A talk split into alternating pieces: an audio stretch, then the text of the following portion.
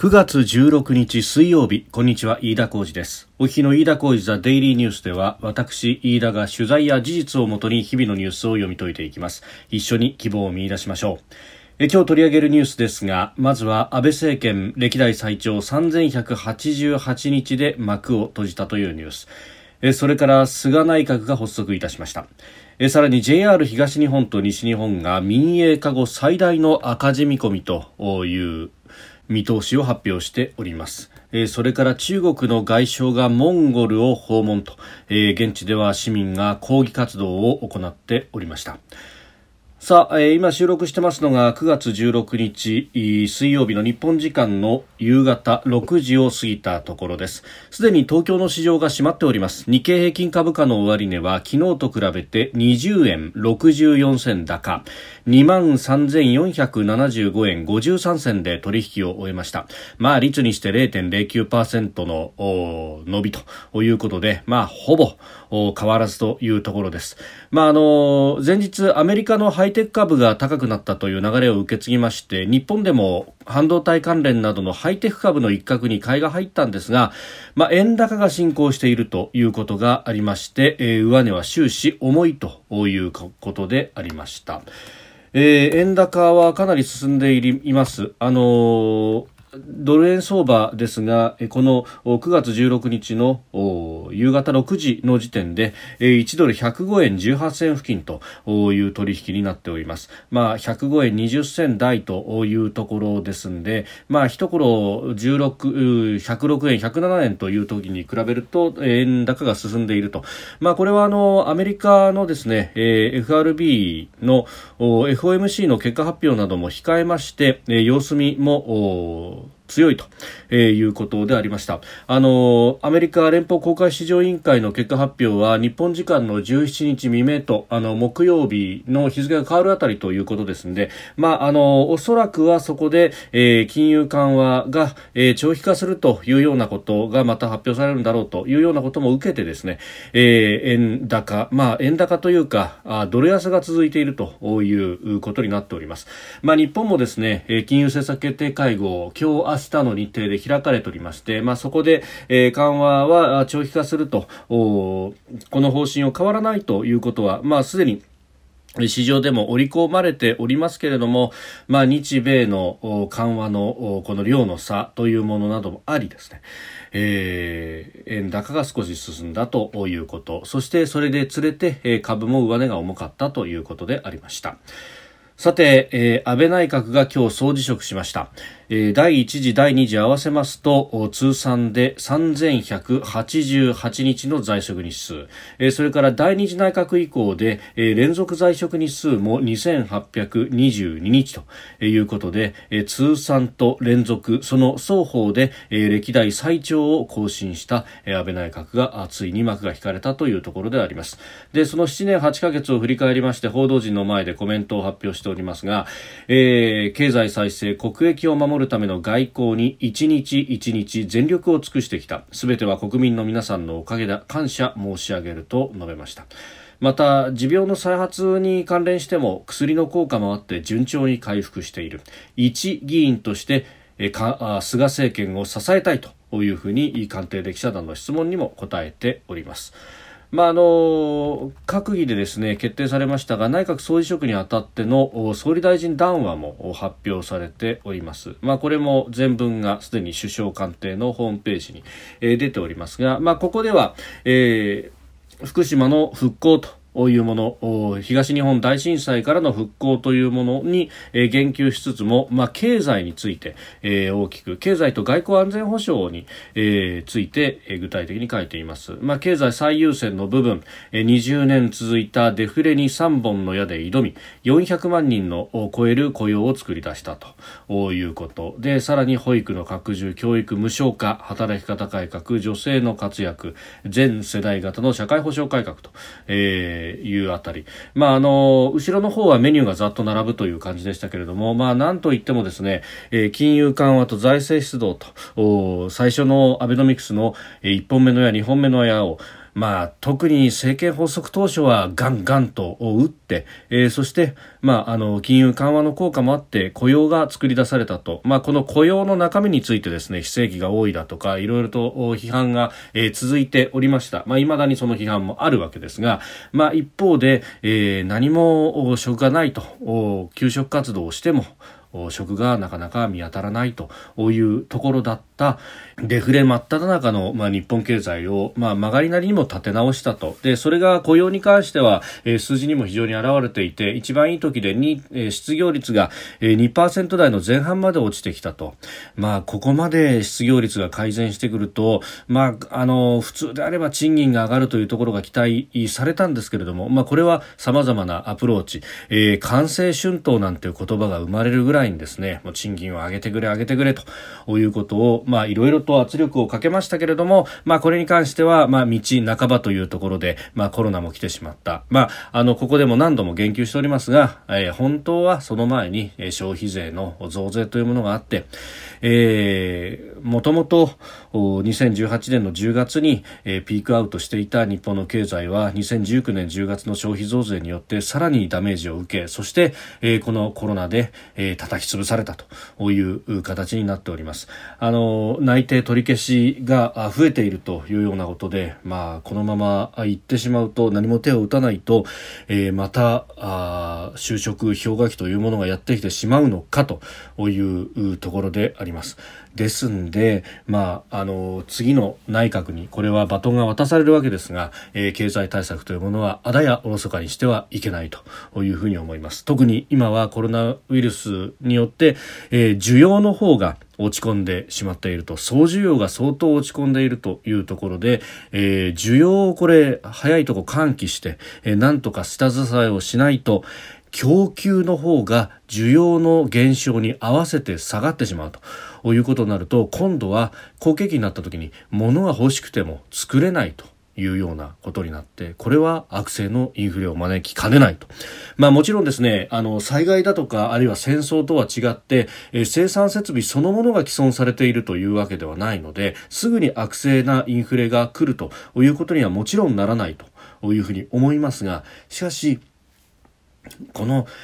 デフレ下においてですね、えー、供給能力が、えー、どんどんと蝕まれてしまうということでそれによって、えー、何かあった時に、え需要があるのにもかかわらずさばききれないというのがまさにですねこの東日本大震災からの復興の時に起こったわけであります。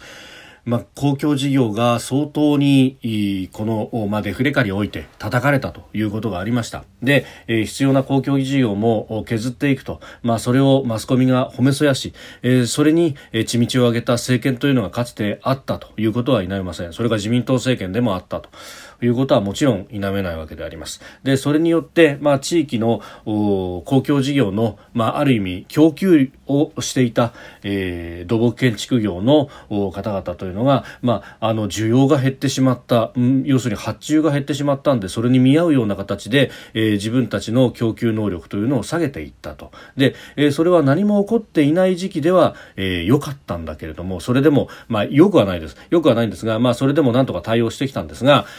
えー、一方で、えー、今のようにですね豪雨災害が毎年のようにかなり大規模に広範囲にわたって、えー、起こってしまうという時に、えー、今度は、えー、復興復旧をしたくても、えー、土木建築業者の方々が足らないと。特に、えー、熟練工の方々が足らないので、えー、復興の工事がうまく進まないと。入札をやっても、えー、入札が不調に終わると、えー、誰も手を挙げないと。まあそりゃそうですよね。もう供給能力が逼迫していっぱいいっぱいになってますから、えー、土建屋さん回そうにもこれ、えー、人手が足んなくて回らないと。いうことになってしまうと。まあこれが供給能力デフレによって供給能力が最終的に既存された後に起こってしまうことと。まああの無駄が多いと。いうところは確かに、まあ、避けなければいけないというのもありますが一方でじゃあ削りゃいいってもんでもないだろうと。いうそのバランスというものを今一度考えなければいけないと。いうところ、まあ、あのこの辺はですね、えー、アベノミクスとはまたちょっと話がずれたわけですが、えー、今の日本の経済のいびつさというのを表していると思います。まあ、ここに、えー、メスを入れて、えー、なんとかなんとか、えー景気を回復させようとしてきたと。で、そこにプラスして政治的な、まあ、あの、思惑、動きの中で消費税を二度上げざるを得なかった。まあ、そういう意味ではですね、経済について、まあ、誇るところもあるかもしれませんけれども、一方で反省すべき点というのも私はあると思います。えー、それからまあ外交に関しては集団的自衛権にかかる平和安全法制の制定と強固な日米同盟というものを作り上げたと、まあ、これも1どころかマイナスからの出発でで、えー、オバマ政権からトランプ政権ということで振れ幅の大きい、えー、アメリカの政権が交代をする中でも、えー、うまく付き合ってきたというところは、えーまあ、世界各国からね、えー、惜しむ声が続々と上がっているというところから見ても、えーこれは成果があったのではないかというふうにも思います。また今ですね、えー、ボブ・ウッドワード氏という方が、えー怒り、レイジという、まあ、トランプ政権の内幕の暴露本を書いて、えー、もうすでに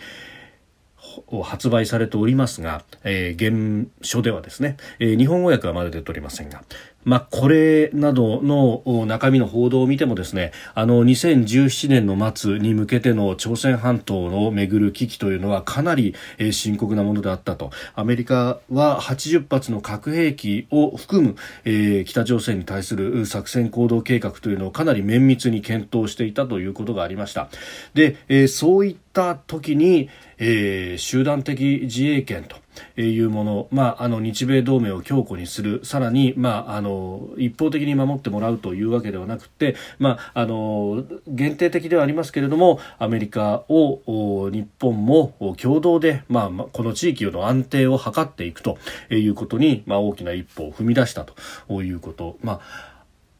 あの時にですねあの後緊張が緩和したから良かったようなものの確かにあの張り詰めるピンと張り詰めたような空気というのは非常によく覚えておりますし、えー、その時に集団的自衛権がではなければ、えー、アメリカ果はどうだったのかということを考えるとそれは恐ろしいというところがあります。で、えー、自由で開かれたインド太平洋というものを旗印に、えー、価値観外交を積極的に展開したと、えー、TPP、EU との EPA さらには日米の貿易協定というもの。まあ、これはあのリベラルな国際主義というのを体現したというところで、えー、今後の日本の外交の基軸にもなっていくだろうと思いますけれども、まあ、これも大きな成果ではなかったかと思います。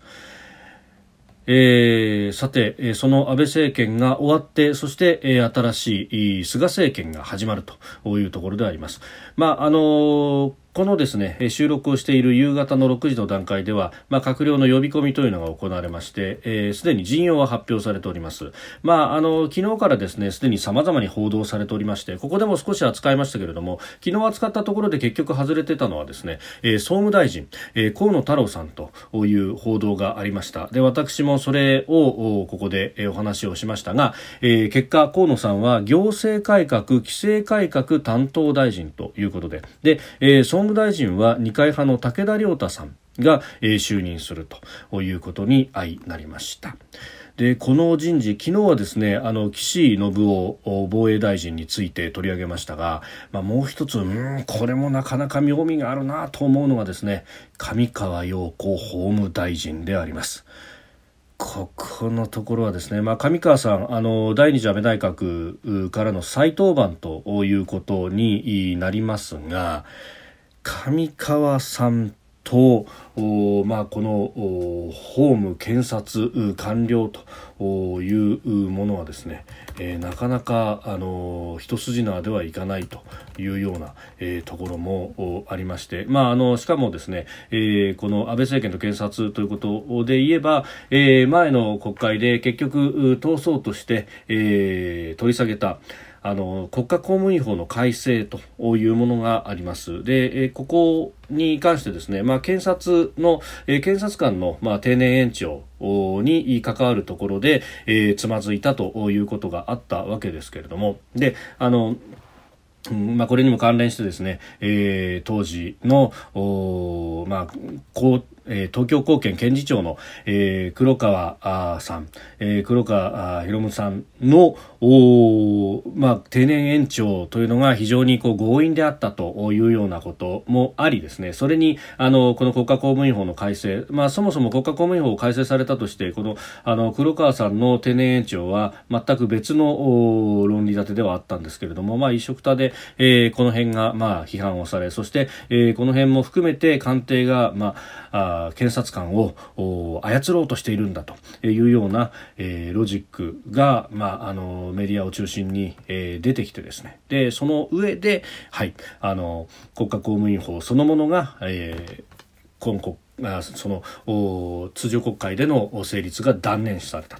ということがありました。で、えー、その黒川さんはその後、かけ麻雀問題で辞職をしまして、で、その後任として東京高検検事長にやってきたのが、えー、林誠さん。で、そのまま、えー、7月17日、検事総長に就任をしたということであります。で、この林誠さんはですね、もともと、法務省の刑事局長だった2018年に、えー、そこから法務次官に行くんじゃないかと言われていたんですが、名古屋高検検事長に転出をしたと。で、当時の上川陽子法務大臣と組織改編をめぐって意見が対立したためだというようなことが、まあ、報道もされております。さてその今検事総長に就任した林さんの直上に、えー、法務大臣として上川陽子氏がやってくるというこの因縁、えーえーまあ、今後ですね、まあ、どういうこう検察の指揮をしていくのかというところ、まあ、しかもあの政権に近い人で、えーまあ、裁判というのがいくつかあったりだとかもするというところもあるんで、まあえー、どういう公式をするのかというのはこれ非常に、まあ、因縁の対決が、えー、どうなっていくのか。まあ、見ものだなぁとこう思う反面そこにその人をあえて当ててきた菅さんの人事と、まあ、官僚掌握術というものは非常に面白い。で、しかもですね、えー、国家公務員法の改正案というのは、これはあの、やらなきゃいけないことでもあります。あの、ここでも確か、えー、あの、法案が取り沙汰されている時に説明をしたと思いますけれども、そもそもはこれ、あの、国家公務員一般の定年延長というものは、えー年金の受給開始年齢の引き上げに伴うものということで、まあ、検察をこうどうこうするとかそういうようなことじゃなくって、えー、そもそもは、まあ、あの定年を延長しないと、まあ、受給開始年齢が上に伸びていくということがあるんで、えー、受給何の収入もない空白期間が出てしまうのはまずいと。で、あのー、これ一般企業の定年延長というものももちろん、あの、やんなきゃいけないんだけれども、まあ、あの、会より始めようなのか、えー、今回は公務員から始めるというようなことになっております。まあ、これもあの、現場は様々意見があって、それこそ、あの、中堅若手の人たちで、もう国会対応なんかで、えー、昼夜と分かたずやっているような人たちはですね、まあ、上の方の人たちがこれやめないということになると、まあ、全体の人数が、あの、定則数限られている国会、あ国家公務員の場合、えー、入ってくる若手を絞らざるを得ないということが起こってしまいます。で、そうすると何が起こるかというと、あの、現場で、じゃあ今までですね、えー、局長だとか、まあ、あるいはこう、審議官とか時間をやってた人たちが、じゃあ、あの、一般の現場に降りてきてですね、えー、国会対応だとか、あるいは、あのまあ、国会議員、野党議員とかに呼び出されてこってり絞られるみたいなことをですね、やりたがるかというと、もういい加減やりたくねえよ、俺60超えてというようなことになってしまうと。そうすると、今もひいひい言ってる中堅の人たちが、えー、この先も、おきつい仕事をやらされ続けるのか俺たちと。いうことが懸念をされております、えー、ですんでこれ定年延長とか、まあ、国家公務員の働き方改革というものと国会議員の、えー、議員、うん、法案だとかあるいは議会に対するあり方っていうものもですねこれあの変えていかないことには全体が成り立たなくなっていくと、まあ、これあのこれを言うとですねいやあの国会議員の国政調査権というものは申請にして犯すべからずなんだというようなことを言う人もいますけれども、えー、まあ、あのきちんとこう調査をして国政調査権を行使しているんであれば、えー、私も何にも言いませんけれどもまああの週刊誌を片手にですね、えー、スキャンダル追及みたいな感じででしかもなんかあのー警察官や検察官がですね犯罪者をこう取り調べるみたいな随分と強圧的な形で、えー、官僚たちに、えー、八つ当たりのように当たっていく野党議員の皆さんというのを見てると果たしてこれが本当に国政調査権の行使なのかというような疑念を抱かざるを得ないと。そして、えー、それにこう対応するために、えー、巨大な官僚機構が昼夜は勝たず、えー、仕事をしなければならないというようなことになるというのが、えー、果たして健全なのかどうかといい加減そこも立ち止まって考えるべきであろうというふうにも思います。えーまあ、国家公務員法の改正も小道土さようにですねこれあの問題となっていくところであってそして、えー、そこで、えー、検察官のじゃ定年をどうするんだと、えー、検察官だけ定年が、まあ、63歳などで、えー、ストップしたままでいいのかと、まあ、そうすると、えー、定年でそのまま放り出される人が増えることになってしまわないかと、まあ、あるいはですね、えー、その方々が、まあ、交渉人として、えー、再就職を今あ実情しているというような、えー、ことがありますが、まあ、この辺もスムーズにいくのかどうかということなどなども含めてですね、えー、これ法務省というもののあり方あ実はここあんまり報道されてませんがポイントになりそうだなということは非常に思います。えー、さて、それからコロナの影響というのが経済にと、もう暗いニュースしか出てこないんですけれども、えー、JR 東日本と西日本、えー、民営化後最大の赤字になる見通しだということ、えー、2021年3月期通期の連結最終損益、えー、が最大の赤字だとなる見通しと発表をしました、えー、赤字額は JR 東日本が4180億円の見込み。JR 西日本が2400億円の見込みだということであります。まあ、あの、固定費が非常にこれね、設備投資だとか、あるいは、あの、人件費、それから、あの、車両、まあ、これ、あの、使わなくても修繕費が必要だというような、えー、ことで、非常に費用が重くのしかかっていると。だからこれ、あの、お客さんが乗って回っていくうちはいいんですけれども、止まってしまうとですね、即座に赤字が膨らんでしまうという、まあ、これはあの、鉄道事業に関わらず、えー、交通系のインフラをやる事業者はみんなそれを抱えてるんですけれども、まあ、そういったところをどうするんだと、まあ、一部でですね維持更新の投資を先送りにするなんていうことあるいは、えー、賞与広告宣伝費の削減ということでなんとか赤字を圧縮するというところに、えー、行こうとしているんですけれども、まあ、ただですね安全運行にはこれお金がどうしたってかかるとここ渋ってしまうと、えー、重大な事故になりかねないというようなことがありますし、ええー、そうするとですね、まあ、国鉄の末期みたいなことになってしまうと非常にサービスも悪くなってしまうということもありますんで、まあ、この辺インフラを支えている業者がどうしていくのか。この、まあ、やっぱりインフラの整備という部分が非常にお金がかかると。で特にまあ鉄道の場合はレールだとかそういうですね、えー、設備投資にお金がかかってくると、まあ、この辺も、まあ、あのかつて、えー、分割民営化という形でやりましたけれどもあの地下あの鉄道もレールとかのインフレインフラの部分とその上で走らせる電車のサービスの部分というのを、まあ、垂直統合の形で今は地域別にやっています、えー、これをですねどう考えるかというのもまあこれひょっとすると菅さんの、えー、政権まあいろいろと規制緩和だとか省庁縦割りを打破していくんだというようなことになっておりますがまああの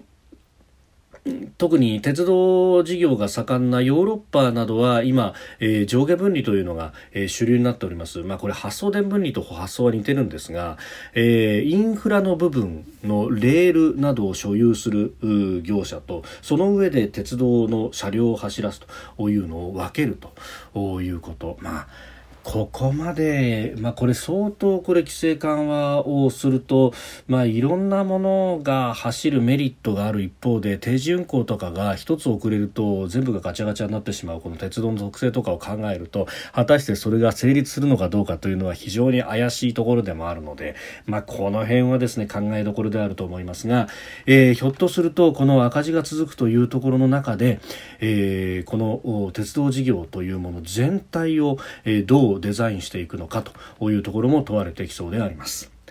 えー、それから、あのー、王毅中国外相兼国務委員が、えー、モンゴルを訪問しました。ウランバートルで、えーエンフ台湾外相と会談をしました。で、えー、中国外務省の発表なんですが、えー、互いに相手国の内政に干渉しないことで、えー、会談で確認したということであります。あのモンゴルの、まあ、隣の部分でですね中国の内モンゴル自治区、まあ、これはあの同じモンゴル人の方々が住んでいるところなんですがあの中国語漢語を使った教育が強化されてこれがあの文化の弾圧であるというようなあのかなり、えー、抗議活動が行われております。で、これあの、もちろん内モンゴルの中でも抗議活動行われておりますが、えー、モンゴル、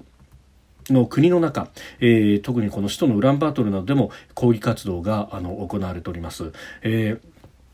今日もですね、100人ほどが、えー、母語を守ろうということで、えー、王毅氏の訪問に合わせて抗議活動を行っていたということがあるんですけれども、まあ、あの、これね、えー、相互干渉ということを、まあ、あの、政府同士では確認をしたのかもしれませんけれども、まあ、民族の誇りというもの、まあ、言語というのはまさにその源泉であるということも考えると、まあ、大いそれとこれをモンゴル側も抑えることはできないんじゃないかということと、えー、まあ対応を誤るとですねこれもあの人権問題というようなことにもなっていくと。まあ、あの中国、今、中での弾圧というのが非常に激しくなっておりますがこれもその一つと。言語を取り上げようとするというのは非常に、まあ、野蛮な、えー、やり方なんではないかというふうに思います。飯田浩司ザデイリーニュース月曜から金曜の夕方から夜にかけてポッドキャストで配信してまいります。番組やニュースに関してのご意見感想飯田 TDN アットマーク Gmail.com までお送りください。飯田浩司ザデイリーニュース。また明日もぜひお聞きください。以上飯田浩司でした。